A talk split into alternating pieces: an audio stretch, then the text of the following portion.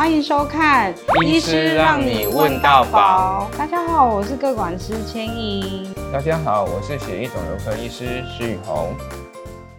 其实前阵子啊，我们医院的第一例半相合体的骨髓移植的个案有回来到我们医院耶。那他现在已经是一个很帅气的大学生了。那我想要请问一下，什么样的状况叫做骨髓移植呢？骨髓移植顾名思义，就是将一个新的骨髓干细胞取代原本的干细胞，主要适用在于病人本身的骨髓有病变，或者是病人本身有血液恶性疾病。我们可以利用骨髓移植的方式治疗病人的疾病。骨髓移植有分为自体以及异体移植。那我想请问一下，什么是自体移植？什么是异体移植啊？哦，自体移植哈，呃，简单来说就是它的干细胞是源自于病人本身。啊，异体移植的话，它的干细胞当然就是源自于其他的。两者最大的差别在于，呃。异体移植有一个免疫重建的一个过程。嗯，那我们这位帅气的大学生是属于哪一个种类的呢？大学生啊，他本身所接受的这个干细胞是源自于他爸爸的，啊，所以是属于一个典型的异体干细胞移植。那实际是，嗯，请问一下，骨髓干细胞它的来源要怎么来呢？骨髓干细胞一般统称为造血干细胞，会是一个比较好的称呼。因为造血干细胞不一定完全源自于骨髓，它可能源自于周边血，也可能源自于脐带血。只是一开始十几年前在做移植的时候，这些干细胞都是取自于骨髓，所以常常听到我们将骨髓移植代称为呃造血干细胞移植。那抽骨髓会不会很痛啊？基本上，捐赠者如果是选择骨髓作为干细胞的来源。捐赠者在捐赠的过程中都是在手术中进行，会以全身麻醉的方式，所以捐赠者本身是不会感觉到任何疼痛的一个状况。只不过在捐赠的过程中，大概会抽取五百 CC 左右的骨髓，所以还是有一定的风险。所以现在大部分的造血干细胞移植都是取自于周边血的干细胞，那这些风险就会降低很多。哦。那医师，我想请问一下，嗯、周边血的干细胞要怎么样抽取呢？周边血干细胞基本上就跟我们平常抽血是一样的啦。我们可以利用一些药物，吼，将原本存在于骨髓中的干细胞，把它赶到周边血，然后再利用一般的抽血方式，呃，将这些干细胞给分离出来。而大部分的血液其实都会回输到病人的体内了。所以病人就不会有休克的一些风险。病人在捐赠的过程中，甚至可以一边划手机啦、看电视啦，或者是一些呃做自己呃比较感兴趣的。那我之前常常听说，就是脐带血干细胞的部分，那成人也可以使用吗？那它的来源到底怎么样呢？脐带血大部分是用在于小儿科的病人呐，因为脐带血呃它的数量通常是。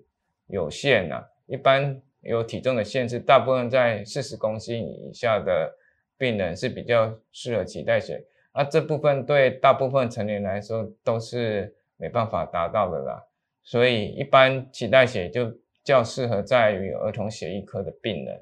嗯，那其实我想请教你哦，除了血癌的病人以外，还有哪一些病人也可以透过骨髓移植来做治疗呢？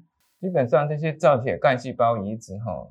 不一定，呃，就完全局限在于恶性疾病的病人，一些非恶性疾病也可以用这些造血干细胞移植，比如说严重的再生不良性贫血，或者是严重的这些血色素疾病，呃，严重的地中海型贫血，还有一些先天的代谢疾病，像粘多糖症或者是一些先天免疫不全的病人，其实都可以透过这些造血干细胞移植来进行治疗。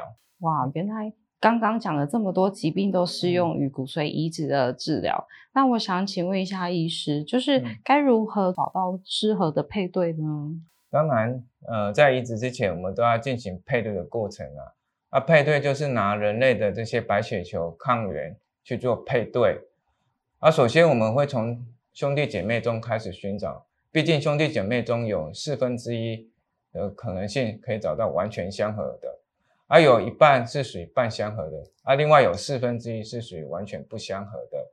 啊，当然，如果兄弟姐妹没办法找到完全相合，这时候会去实际的骨髓资料库看看能不能在陌生人当中找到完全相合的一个捐赠者，或者是仅有一个位点不合的一个捐赠者。如果以上都没办法达到的话，这时候可以考虑半相合移植，也就是说，可以从我们的亲属，像是父母或者是说子女，找这些半相合的。如果是呃年纪比较小的儿童，可以找父母；而如果是属于年纪比较大的病人，可以找子女来做半相合的移植。哦，我以前都没有听过什么是半相合，诶，半相合移植到底是怎么样呢？呃，半相合移植基本上，呃，在过去的移植经验还没有成熟之前，它的整个并发症就很多了。啊，所以过去不常听到半相合移植，只不过最近几年呢，半相合的移植已经逐渐成熟，它的成绩甚至都可以媲美一些全相合的这个些移植，而且半相合移植最大好处就是可以大为缩短这个移植的时间。过去半相合移植还未成熟的年代，呃，为了要找到一个完全相合的移植，病人往往要花费两三个月的时间，啊，甚至在等待的过程中，疾病就有可能复发了。啊，但是现在半相合移植的来源就是我们的亲属，随时都在身边，那时候随时可以呃作为一个捐赠者。哇，意思听起来啊，骨髓移植的成功率已经提高了非常多了。嗯、那应该还是会有一些风险吧？我想请问一下说，说对于受赠者啊，或是捐赠者，他们各自的风险大概是什么呢？嗯，移植当然是一个比较大的一个工程啊，所以一定会有一定的。这些风险呢、啊，以台湾来说，呃，病人接受这些造血干细胞移植的风险大概是十 percent 到二十 percent 左右了。那、当然，这些风险来自很多啦，有一个风险就是移植失败的一个风险了。那、当然，移植失败就是代表我们捐进去的这些干细胞，呃，没办法在病人体内长起来了。那、当然，预后就会变得不好。这些可能跟病人疾病控制的状态。或者是配对的程度，或者是药物啦，还有排斥之类相关啦。一般来说，如果配对越相合的话，基本上这些移植失败的风险就越低，大概是小于五 percent。而如果嗯越不相合的话，当然失败率就可能比较高，可能会高达十 percent 左右。所以在这里要鼓励各位病友们啊，虽然说移植它会有很多的副作用、并发症，又或者是风险，但是啊，往往在成功率其实跟以前相较起来已经提升得很高喽。嗯，的确，以张基来讲的话，张基目前已经完成大概超过三百例以上的造血干细胞移植了，所以对于移植的整个流程以及处理方面都相当的熟悉。那对于刚刚所提到的这些半相合移植，也有不少成功的案例。彰基也是目前彰化、南投以及云林唯一的一家医学中心，有能力处理移植相关的这些过程以及并发症。那所以大家如果需要做到移植的话，其实可以选择张基作为优先的考量。那我们继续一起维持健康。如果你想了解更多的健康讯息，欢迎按赞、订阅、分享及开启小铃铛。张记现在还有 Podcast 喽，让我们继续来献宝。